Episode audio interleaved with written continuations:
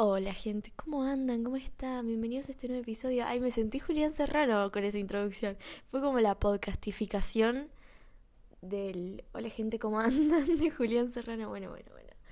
Ya arrancamos. ¿Cómo están? Bienvenidos a este nuevo episodio.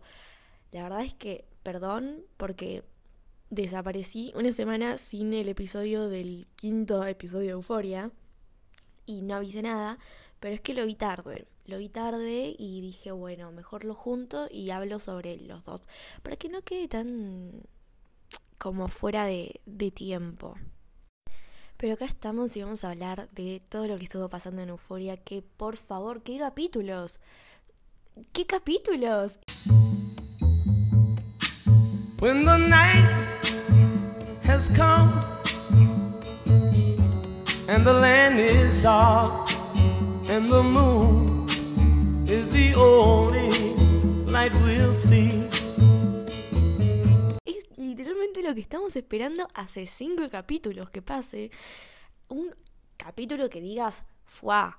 Esta es una buena serie. Esta serie sabe lo que hace. Este director se puso las pilas. Todo empieza a tener sentido. Todo empieza a no solucionarse, pero empieza como a llegar al clímax que más nos interesa a nosotros los espectadores. Vamos a empezar hablando del primer, de, bueno, el primer no, el quinto episodio, que fue, yo no puedo creer, no puedo poner en palabras toda la emoción y toda la, la tensión que tuvo ese capítulo, el episodio de Ru teniendo su gran abstinencia, corriendo por las calles, enfrentándose a su familia, enfrentándose a Jules, a Elliot, enfrentándose a todas sus amigas, Ay, no, no, no. Ay, es que me acordé del episodio y me emocioné de repente. Pero bueno, ya, ya sabíamos que se iba a venir algo muy grosso en relación a esto. Ru queda totalmente en evidencia con todos sus seres queridos que está pasando por una abstinencia porque le sacan la valija. Le sacan la valija que tanto nos tiene a nosotros pensando qué carajo va a pasar con esa valija porque Ru no va a conseguir la plata. Ru no va a conseguir la plata. Ru no tiene un plan y las personas con las que se está involucrando son muy jodidas, son muy turbias y no sabemos qué va a pasar. Pero ¿qué pasa? La mamá de Ru le saca la valija. ¿Pero por qué? Porque Jules la avisa. O sea, igual paréntesis acá, Jules creo que actuó muy bien. Yo estuve pensando al respecto. Y para mí, Jules no tiene ninguna responsabilidad en este asunto. Jules es un adolescente como Ru y no sabe, no, sabe, no, no tiene la obligación de quedarse ahí, no tiene la obligación de cuidar la RU, no tiene la obligación de hacerse cargo, o sea, es una menor de edad todavía que está también encontrando su lugar en el mundo y tiene un montón de problemas personales también como cualquier otro adolescente de esta serie, porque están todos retocados, pero Ru, eh, Ru, Jules no tiene la responsabilidad de nada de lo que le pasa a Ru. Pero sin embargo, está ahí y. Este, ay, Dios, esa escena en la que Rule empieza a decir, le echa todo en cara, todo lo que tenía guardado dentro, que también está totalmente potenciado por esos cambios de humor tan grandes y violentos que le genera la abstinencia. Pero la escena de esa que Jules le está diciendo, I love you, I love you, you don't mean that, I love you, I love you. Jules, por favor, salí ahí. Yo no entiendo cómo la madre de Ru no intervino. O sea, por favor, mujer, ¿qué, le estás dejando hacer en monólogo a Ru? Es una drogadicta en abstinencia de 17 años, es tu hija, sé algo, por favor.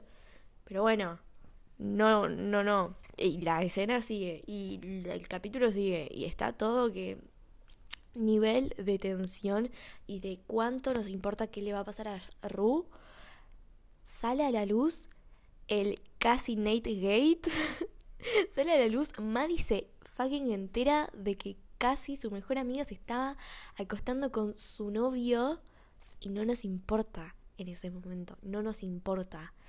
Es más, queremos que se callen, queremos que dejen eso para después. Le decimos, chicas, por favor, paren un poco, queremos saber qué le va a pasar a Ru. Paren un poco, que está pasando algo muy grosso acá y ustedes lo están arruinando. Ay, no, no, la tensión de este capítulo, por favor. Pero se dieron cuenta que fue un gran capítulo porque no apareció en ningún momento Nate y ni tampoco apareció Cal. O sea, acá estamos confirmando nuestra teoría de que los hombres eran el problema en esta serie. Pero las secuencias de Rue escapando, tan randoms en sí mismas y tan impresionantes, porque, o sea, no olvidemos, tiene 17 años, está escapando de la policía y, y está fuera de sí y, y todas, eh, ya, bueno, está más que sabido que la actuación de Zendaya es totalmente increíble, o sea, denle otro Emmy porque se lo merece, o sea, igual vamos allá de los premios porque los premios eh, son un reconocimiento, pero lo que esta mujer hace va más allá del reconocimiento público, es, es realmente, estos dos capítulos, el 5 y el 6, para mí fueron los mejores en cuanto a eso que sin embargo, o sea, Zendaya siempre cumple con, con su rol. Ella siempre cumple con, con su papel de, de, de interpretar a, esta, a este personaje. Pero como fue tan fuerte lo que le tocó interpretar en estos dos capítulos, que todos dijimos, che, esta mina, esta mina es, es increíble haciendo lo que hace. Pero bueno, siguiendo, eh, hablábamos un poco de que Maddie se enteró de lo de Cassie. ¿Cómo? Es, es, increíble. ¿Qué hacemos al respecto? Porque nosotros como espectadores queríamos eso desde el primer capítulo de la segunda temporada. Y ahora qué pasa, es como que, bueno, pero ahora no me interesa, quiero saber qué le pasa a Ru. Pero la mejor forma en la que se podía haber enterado Maddie, o sea, totalmente fuera de contexto. Nosotros pensábamos, bueno, se va a enterar. Ella ya venía sabiendo algo, venía sospechando algo, eh, pero de la nada. Ruba y le dice: ¿Hace cuánto tiempo que te estabas cogiendo a Nate Jacobs? Y todas somos Lexi, todos y todas somos Lexi de fondo, como acá se prende fuego la casa. Y evidentemente. Em, y después tenemos otra cosita para hablar de este quinto episodio, que también es muy, es muy grosa, que son teorías, pero bueno, que es sobre Ru y Lauri, la mujer que le vendía las drogas a Ru, que le daba las, drogas a Ru, que está metida en todo, también en todo el lío con Fesco y, y con el amigo y con Faye. Esta mujer tan particular que que es traficante y que eh, tiene mucho poder y es muy rara. Y vemos cómo le da un lugar a Ru, pero a costa de qué. Le, le, cuento un poco de su vida, que no sé qué, vemos que es totalmente... no tiene emociones esta mujer, está totalmente consumida por, por lo que sea que haya consumido y no tiene emociones. Es como que te, está contando algo re, re, grave y te lo dice con una cara de poker face. Eh, pero, ¿qué pasa después? Ella le dice que no tiene drogas para darle a Ru porque Ru está sufriendo de la abstinencia. No tiene drogas. Pero después le dice, bueno, vamos a bañarte que estás un poco sucia porque, estuviste corriendo por toda la ciudad. Vamos a bañarte. Y cuando Ru no la ve, abre una valija llena de drogas y elige darle la droga más adictiva. Le va y le inyecta morfina, que encima es algo que Ru nunca hacía. Ella no se inyectaba nada de lo que consumía. Entonces, ahí ya empezamos a sospechar, o sea, ¿qué está haciendo esta mujer? ¿Le está dando algo más fuerte? ¿Para qué? Para que vuelva a ella después. Porque es todo tan confuso y lo de las aves que y bueno, ya medio que ya todo el público acordamos que lo de las aves era para tapar gritos, que, esa mujer está eh, en relación a, a la trata, que, que, también puede ser que tenga que ver algo fake, que por eso lo estaban ocultando. Y esos hombres que están tirados ahí en los sillones, ¿qué le pasó a Ru? ¿Cuánto tiempo se quedó dormida ahí? La drogaron, le hicieron algo. Son preguntas que no sabemos y que nos hacemos porque es muy sospechoso todo y los candados grandes que tienen en las puertas porque no dejan salir a nadie. Pero bueno, Russo termina escapando, pero eso quedó medio abierto porque ahí hay algo que empezó y no sabemos en qué va a concluir, pero me da miedo, me da miedo qué va a pasar, me da miedo la vida de Ru, su integridad, no sé. Pero también sabemos que se está como picando todo también con Fez, Faye, Ash y el novio de Faye, que hay algo raro ahí también, pero eso lo vemos más en el capítulo 6. Pero si vamos a empezar a hablar del capítulo 6, vamos a ir directamente a lo que nosotros nos quedamos esperando del capítulo 5 al final, y es saber si Ru volvía o no a la casa.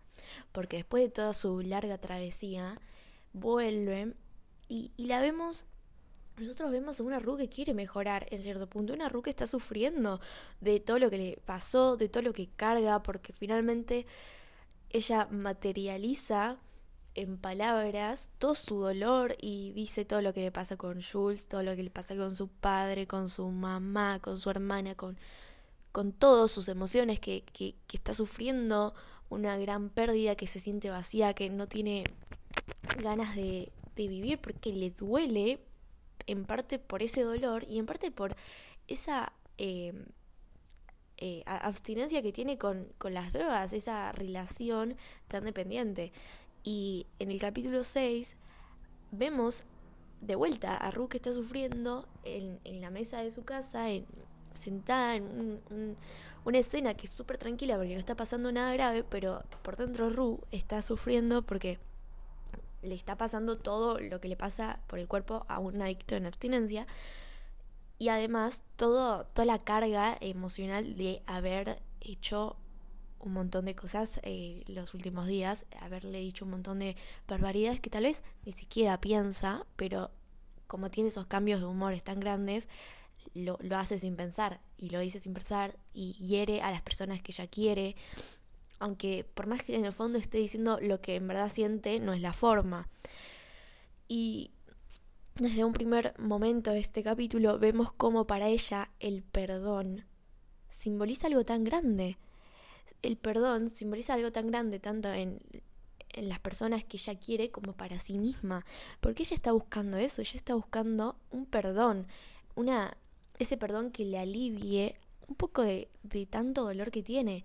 Y puede ser por un lado, y nosotros acá lo vemos eh, cuando lo llama a Ali eh, buscando un perdón, una disculpa por lo que le dijo en las escenas anteriores eh, sobre si la iba a golpear, una cosa así, cuando Ru estaba también fuera de sí por las drogas, pero ella también va más allá de, de este perdón, ella busca un perdón de la madre, de, la hermana, de por cómo las estuvo tratando, busca un perdón en sí misma.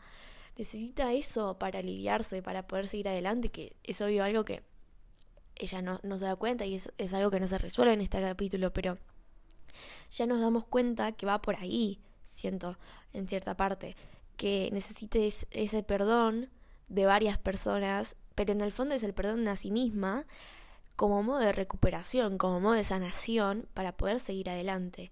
Y también nos habla un poco de eso, de, cómo la diferencia entre la personalidad de la mamá y de otras personas. Que la mamá es cristiana, que, sigue una religión desde chica y que pueden decir lo que quieran de los cristianos, palabras de Ru, pero por lo menos ellos creen en el perdón.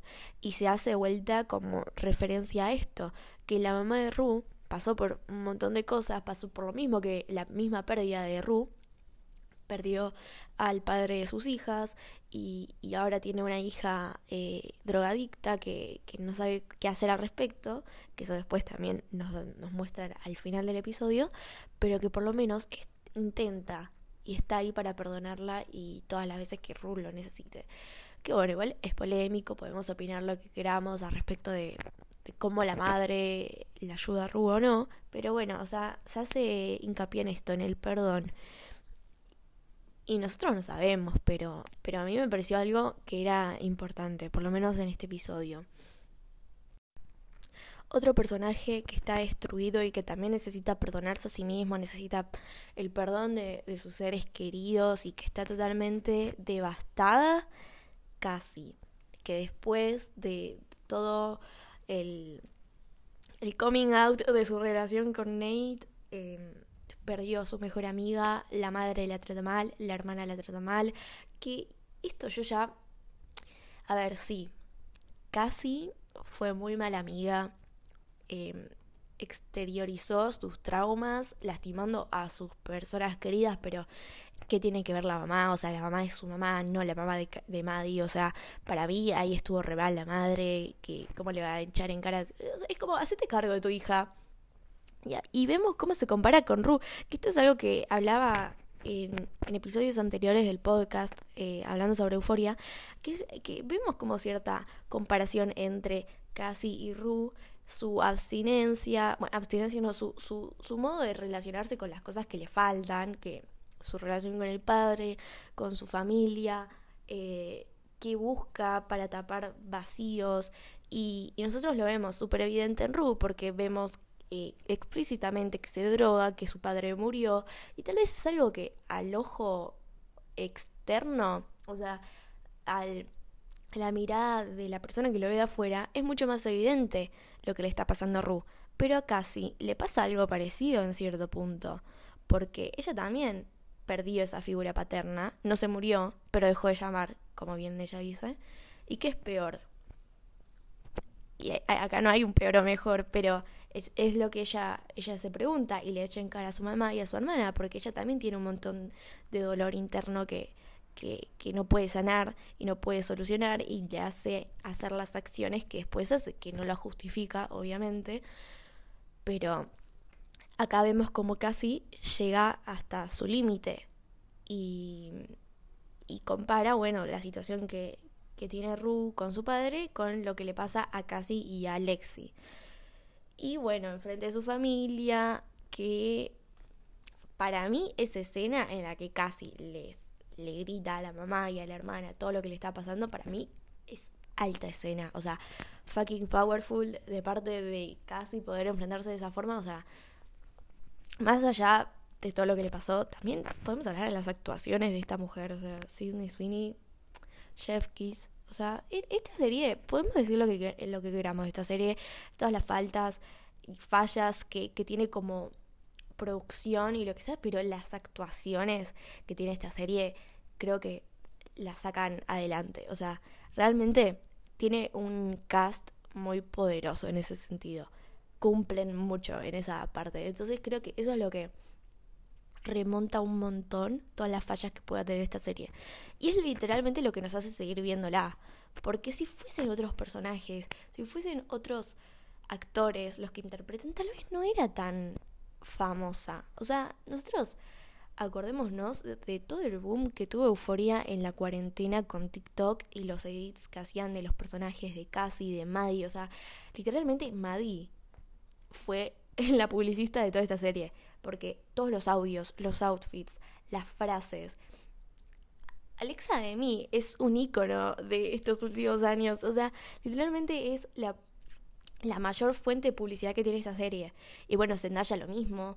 Yo creo que las actuaciones es algo que remarcamos mucho, pero porque es evidente que es una de los mejores, de las mejores cosas que tiene esta serie. Y hay algo en, en todo este tema con casi que me pone muy triste, que es cuando, también es muy gracioso, cuando la madre le dice a Alexi, tipo, toma, esconde todos estos cuchillos, todas estas cosas, porque tu hermana es muy sensible. Me partió el alma.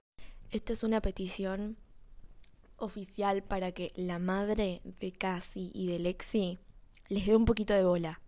Esta es una petición para que se haga cargo de los traumas que tienen sus hijas y que, las escuche, por favor. Necesito un poquito de, de soluciones, necesito que, que haya adultos responsables en esta serie, por lo menos para alguien.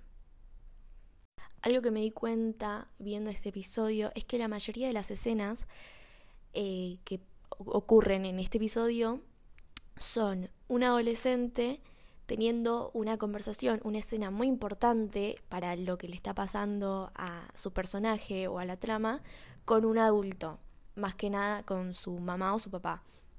No, las madres creo que protagonizan este episodio, porque vemos a Ru con su madre y también con Ali, a Cassie con su madre, a Nate con su mamá, después la vemos a Maddie con Samantha, que es la jefa, y es como que tienen eh, conversaciones muy importantes para sus personajes. Y hablando un poco de Nate y la mamá, acá vemos eh, que Nate no tiene, no tiene solución. O sea, Nate y la mamá nunca los habíamos visto un poco así juntos hablando y celebran que se fue Cal, que se fue el padre de la casa y, y se sienten muy aliviados al respecto porque bueno, cada uno tenía una relación muy distinta, pero nosotros sabemos que Nate lo odiaba completamente. Y vemos un poco cómo se confrontan estos dos personajes que tienen emociones parecidas al respecto de lo que les está pasando, porque ambos personajes se ve que no, no, no querían a Cal, pero que tienen cierta relación con este hombre. La relación que tiene Nate con su madre es casi tan distante como la que tiene con su padre, con la diferencia de que no hay tanta violencia de por medio ni tantos como traumas directos tal vez, pero sí hay una cierta negligencia emocional, por así decirlo. Y, y, ahí, cuando se rompe eso, eh, que, pasa en esa tensión entre los distintos vínculos familiares de, de esta familia, los personajes se sienten aliviados en cierto punto, pero también se, sienten enojados porque todavía tienen un dolor, o por lo menos Nate, y se lo reclama a su madre, le dice que, está enojado y, lo dice sin pelos en la lengua y le dice que él no es que está enojado con todo el mundo, él está enojado particularmente con su padre, dice textualmente, mi enojo era hacia él y no hacia otras personas, por más que después se como que se, de, eh, se haga medio, mmm, puedo decir, porque está tratando mal a todo el mundo, porque estás violentándote contra todos. Y obvio que lo que le pasa en su seno familiar después tiene repercusión con sus otros vínculos importantes, como es con su novia, con las chicas que les gustan, con él mismo, con los hombres. Y, y la madre hace como que no pasa nada, o sea, le festeja todo lo que hace Nate, todos sus comportamientos violentos. Ella dice, ay, mi hijo me defiende contra otras personas, pero Nate ahí empieza a reconocer, no, yo lo que hice no estuvo bien, fue muy enfermo, no, no estuvo bien lo que hice, no, no, no, no estoy orgulloso de cómo la traté a Maddie, no estoy orgulloso de cómo traté a X persona o, o de lo que hice porque no, no, no es normal él empieza a reconocer que sus actitudes no, no son comunes, no, no son como... no están bien para él ni para la otra persona. Y la madre lo ignora completamente. Es más, hasta se burla de él. Le dice, bueno, bueno, no te enojes, que no me estrangules a mí también. Y pobre Nate, o sea, ni su propia madre lo toma en serio, ni su propia madre lo ayuda, no, no, le, no tiene una figura adulta fuerte que, que lo inspira a ser una mejor persona directamente. Y también la madre empieza a hablarle un poco de, de la infancia y, y, ahí nos damos cuenta que, que era algo que, que, fue un antes y un después, fue un punto de inflexión lo que Nate vivió con su padre para su personalidad, que, que descubrió toda sus, la segunda vida, la vida secreta de, de Cal. Eh, con sus relaciones con personas menores y, los videos y todo eso que vimos en la primera temporada, fue un antes y un después en la infancia de Nate y cómo él después afrontaba, porque claramente le generó algo, le, le dio algo que no, no, se lo pudo sacar de la mente y, y, formó toda su personalidad con él mismo y con el mundo y, y ahora Nate, a partir de eso, es como es, y la madre se dio cuenta y nunca hizo nada al respecto. Es más, se lo echó en cara. Dice como, uy, ¿qué, qué hice para que seas así? O sea, ¿qué, qué te pasó? O sea, ¿qué, ¿qué, fue lo que te traumó para que seas tan forro como sos ahora? Para que seas tan violento, para que seas tan enfermo. Y es como, bueno, pará, también es tu responsabilidad. Era un niño.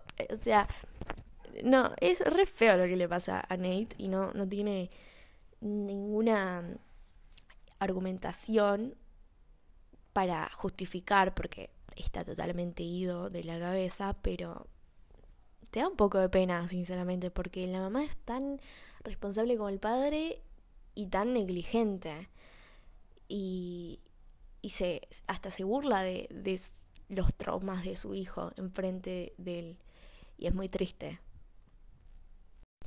Ahora sí, damas y caballeros, muchachada hablemos de la, de la escena fexy de este episodio, porque para muchos es lo que más nos, nos tenía como, bueno, a ver qué va a pasar. Yo sigo viendo Euforia porque quiero ver cómo se cómo sigue esta trama, que ya venían venían sin darnos nada al respecto. Y acá yo entro en conflicto.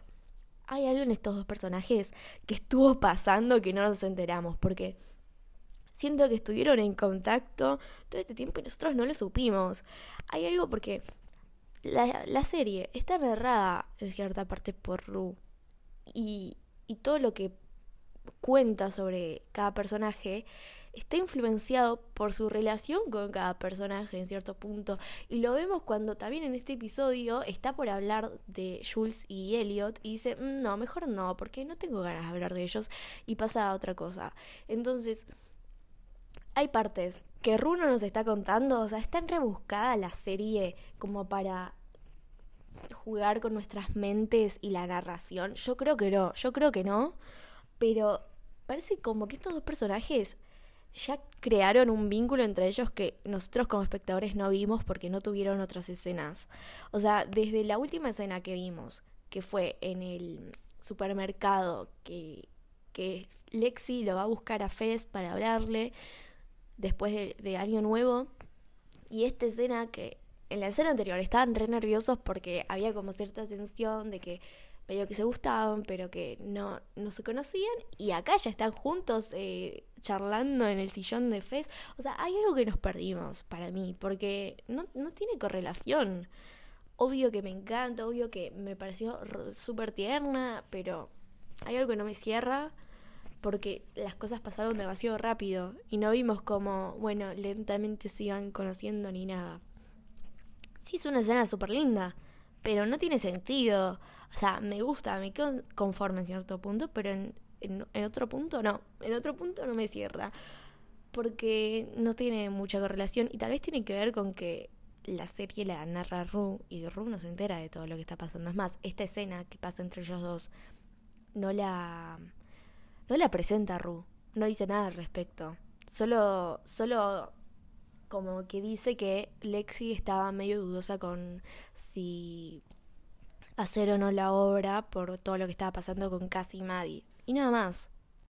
Lexi describe su obra de teatro a Fez como un grupo de amigas que crecen y se dispersan. Porque ella es como así de su propio grupo de amigas y su relación con sus amigas de la infancia y de la adolescencia. Que uno dice, bueno, es como el reflejo de la serie, pero la serie no se trata de eso, la serie es mucho más oscura. Y bueno, después tenemos un momento muy tierno, Stand By Me, cuando es que es la mejor relación de toda la serie, porque contame, explícame a ver qué otro vínculo, qué, qué otros pares de, de personas en esta serie se juntan a ver una película y a cantar una canción súper chill en el sillón, o sea, es lo más tierno y lo más real. Lo más real y lo más tierno, o sea, por más escenas de este estilo para todos los personajes, porque todos se lo merecen. Y yo quiero hacer un paréntesis acá, un, un comentario de apreciación a la habitación de Lexi y Cassie. Porque literalmente es lo más real de toda esta serie. Esta, esta habitación es literalmente la habitación que yo tengo con mi hermana. Todo hecho un desastre, ropa tirada en el piso, pero cosas como que las representan mucho a ellas. Tipo, me encanta, me encanta que sea de ese estilo, que está ambientada muy bien. Son dos hermanas adolescentes que, son un desastre y, y, compro un montón con eso. Ese detalle me encanta. Y aparte nunca vimos esa habitación ordenada. O sea, siempre es un desastre. Pero lamentablemente no podemos seguir hablando de, de, de estos personajes porque tenemos que volver a la bestia de Nate. Tenemos que volver a hablar de él porque pasa algo que me dejó como ah, súper tensa cuando lo vi, no podía El comentario de la madre, esa charla que tuvo con su madre, desató a la real bestia de Nate. O sea, activó una parte totalmente psicópata que tiene Nate en su cerebro. Y él dice, bueno, ya está, yo estoy re loco y voy a hacer justicia por mi locura yo tengo que salvar la empresa familiar, yo tengo que ir a recuperar ese disco. ese video que tiene, o sea, esta es la totalmente la mm, representación que los medios no justifican los fines, no, que el fin no justifica los medios. Esta, el fin no justifica los medios. Por favor, Nate, ¿qué te pasa? Lo tienen que encerrar, está totalmente ido. Pero no sé si se dieron cuenta, porque esto es algo que yo hice la apreciación de que Nate está es muy violento, pero solo se activa cuando tiene que hacer algo con en relación a Maddie.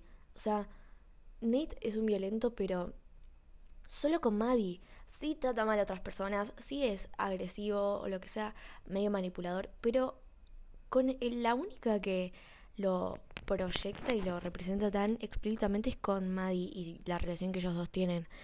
Y me, me parte el alma, porque Maddie no se lo merece, o sea, nadie se lo merece, pero al resto de personas no las trata tan mal como Maddie. Y es muy triste porque Maddie todavía sigue sintiendo cosas por Nate, todavía tiene esa herida abierta de todo lo que pasó con Cassie y bueno, su amistad, ese, esa traición, pero también tiene como algo muy directo entre su vínculo con Nate y su vínculo familiar y, y todo lo que pasó con el padre. Y es muy triste, no se lo merece. Es muy triste porque en este episodio vemos muy bien cómo Maddie, a pesar de estar enojada, está dolida, está triste, perdió una amistad, perdió la confianza. Todos estos años eh, su mejor amiga era casi ahora en quién puede confiar si no tiene una buena relación con su familia, no tiene perdió también la confianza con su mejor amiga y, y siente mucho dolor además de bronca, porque nosotros vemos a Maddie como un personaje fuerte, un personaje decidido, que sabe lo que hace, eh, que quiere venganza, que, que es tipo super bossy, que... Y sí, es todo eso, pero también es humana, también siente dolor, también siente la tristeza de perder una amistad, de sentir una traición, de... Ay, pobrecita, pobrecita. Y bueno, como habíamos hablado antes, tiene una escena con un adulto, con Samantha, que no es la madre, no, no es la familia en ningún sentido de Maddie, pero puede representar en cierto punto como esa figura medio materna, medio, no materna, pero de, eh, de ejemplo a seguir, porque Samantha en cierto punto es todo lo que Maddie le gustaría hacer, por lo menos en unos años. Y eh, se enfrenta contra una realidad de que ese ejemplo a seguir que ella tenía es todo lo que a ella la, la lastimó en el presente. O sea, Samantha hizo en su adolescencia lo que casi le hizo a Maddie. Y es como, se choca ahí, es como, no, pará, pero yo te tenía como una mujer a seguir, o sea, eras un ejemplo para mí y al final sos lo que me hicieron a mí. Y, y es un momento de decepción, pero también de comprensión para Buddy, porque entiende que no hay malos y buenos en, en la vida, en la vida real. Y es como, bueno, tiene las dos partes. Ella sabe lo que sintió ante esta traición, pero también tiene como toda la historia de Samantha, de por qué hizo lo que hizo a su amiga y, y por más que Samantha a ella la, la contiene y, y es como le dice, no, bueno, pero lo que te pasó es muy feo, yo hice lo mismo cuando tenía tu edad, y sos joven todavía, tenés la edad para equivocarte, y, está bien que te pasen esas cosas. O sea, no está bien, pero es comprensible. Y ahí vemos que, que Maddie por lo menos encuentra un refugio, por lo menos por un rato, hasta que después le pase todo lo que le pasa con la escena que tiene con Nate. Nate está totalmente loco, Maddie pobrecita, muy traumada. Y es muy triste porque el trauma que Nate le dejó a Maddie en todos los sentidos. La escena del arma fue muy oscura, fue un... Ah, no sé, me, me, me dejó como muy tensa. Y es muy triste porque lo que para Nate es un juego, a Maddie le lastima, pero no solo en esta escena. Hablo de toda la relación que tiene Maddie con Nate. O sea, para Nate es un juego, es como un rol, es un papel que él hace de malo, tal vez, porque es como que toda, todo el contexto lo deja a Nate desarrollar esa parte tan oscura que él tiene. Pero para Maddie no es un juego, para Maddie es su vida, eso son sus traumas, es su dolor, es sus vínculos y es un montón. O sea, es muy triste, pero parece que Maddie saca lo peor de Nate. No porque la culpa la tenga Maddie, sino porque Nate proyecta en ella cosas muy feas. Y es eso, el medio no justifica los fines. Porque. No, el fin no justifica los medios. ¿Por qué le sigo diciendo mal la frase? O sea, está bien, él quería agarrar el disco para dárselo a Jules porque es el tema de Jules.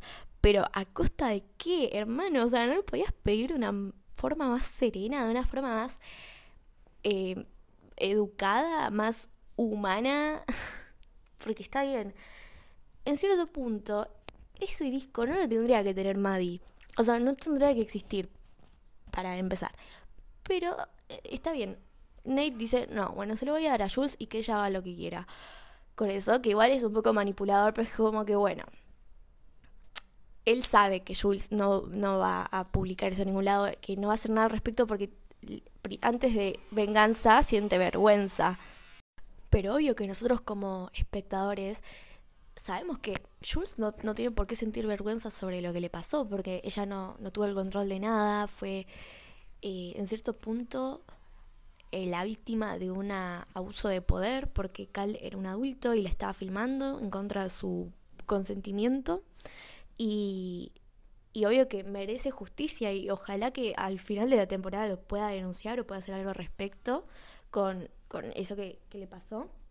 Pero como situación de, de víctima de esta situación, de, de esta secuencia, ella está, no, no quiere que el mundo se entere de eso. Aparte, literalmente que lo vean porque está grabado y es también como algo que yo creo que Nate lo sabía.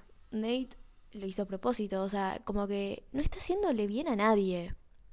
Porque los, los está manipulando todos que Nate le da el disco porque sabe que va a salir a la luz y la reputación de la empresa familiar va a seguir bien porque Jules no va a hacer nada al respecto, pero no sé, son también eh, teorías que yo tengo, no, nada fue explícito, porque vemos también en cierto punto que Nate no tiene rencores hacia Jules, porque todo lo que pasó entre Jules y Nate en la primera temporada se se confiesan que fue sincero, que fue genuino eh, cada comentario que se hicieron, que tuvieron algo entre ellos, pero no, no hay rencores en cierto, cierto punto, por lo menos desde Nate hacia Jules.